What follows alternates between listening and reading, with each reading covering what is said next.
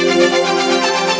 Olá, pessoal! Começa agora o podcast do senador Fernando Collor, que destaca sua atuação parlamentar nesta semana. Diz aí, Collor! Olá, pessoal, tudo bem? Iniciei a semana celebrando os 60 anos da Universidade Federal de Alagoas. Com alegria, destaquei o legado do maior centro acadêmico do nosso estado. Agradeço aos mestres que dedicam sua vida à nobre missão de transformar pessoas e reafirmo o meu compromisso com a permanente valorização da educação pública forte e ativa. Como ex-aluno da UFAL, saúdo a todos os que contribuíram e contribuem para a consolidação do ensino superior de qualidade.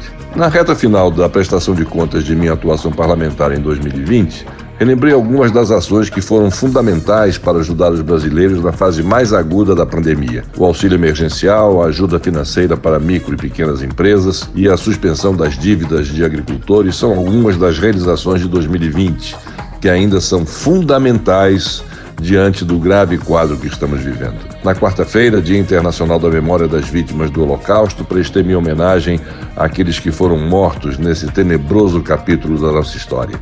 Confesso que recordar essa tragédia dói. Que a dor dessas lembranças, no entanto, reforce diariamente a nossa disposição de lutar pela tolerância e pela promoção da democracia e da diversidade, combatendo o ódio e a discriminação. E mais uma vez fomos destaque no relatório FSB Influência, que mede o trabalho dos congressistas nas redes sociais. Os números mostram que a nossa atuação tem sido muito bem recebida.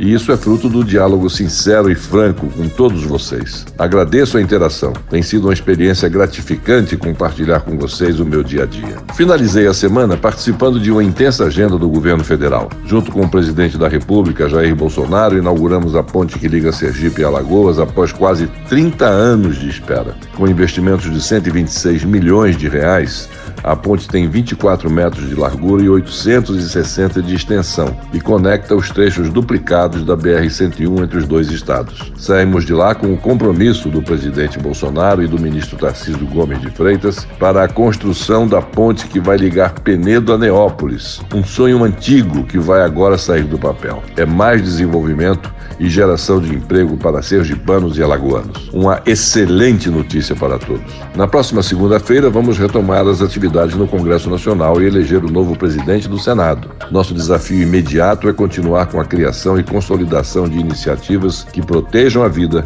e a saúde dos brasileiros, além de ajudar na recuperação da nossa economia. O Brasil não pode esperar. É preciso avançar com foco, disciplina e energia. Continue acompanhando o nosso trabalho pelas minhas redes sociais, no Twitter, no Instagram e no Telegram. A todos vocês, um grande abraço e uma ótima semana. Acompanhe a atuação do senador Fernando Collor pelas redes sociais, Twitter, Instagram e Facebook.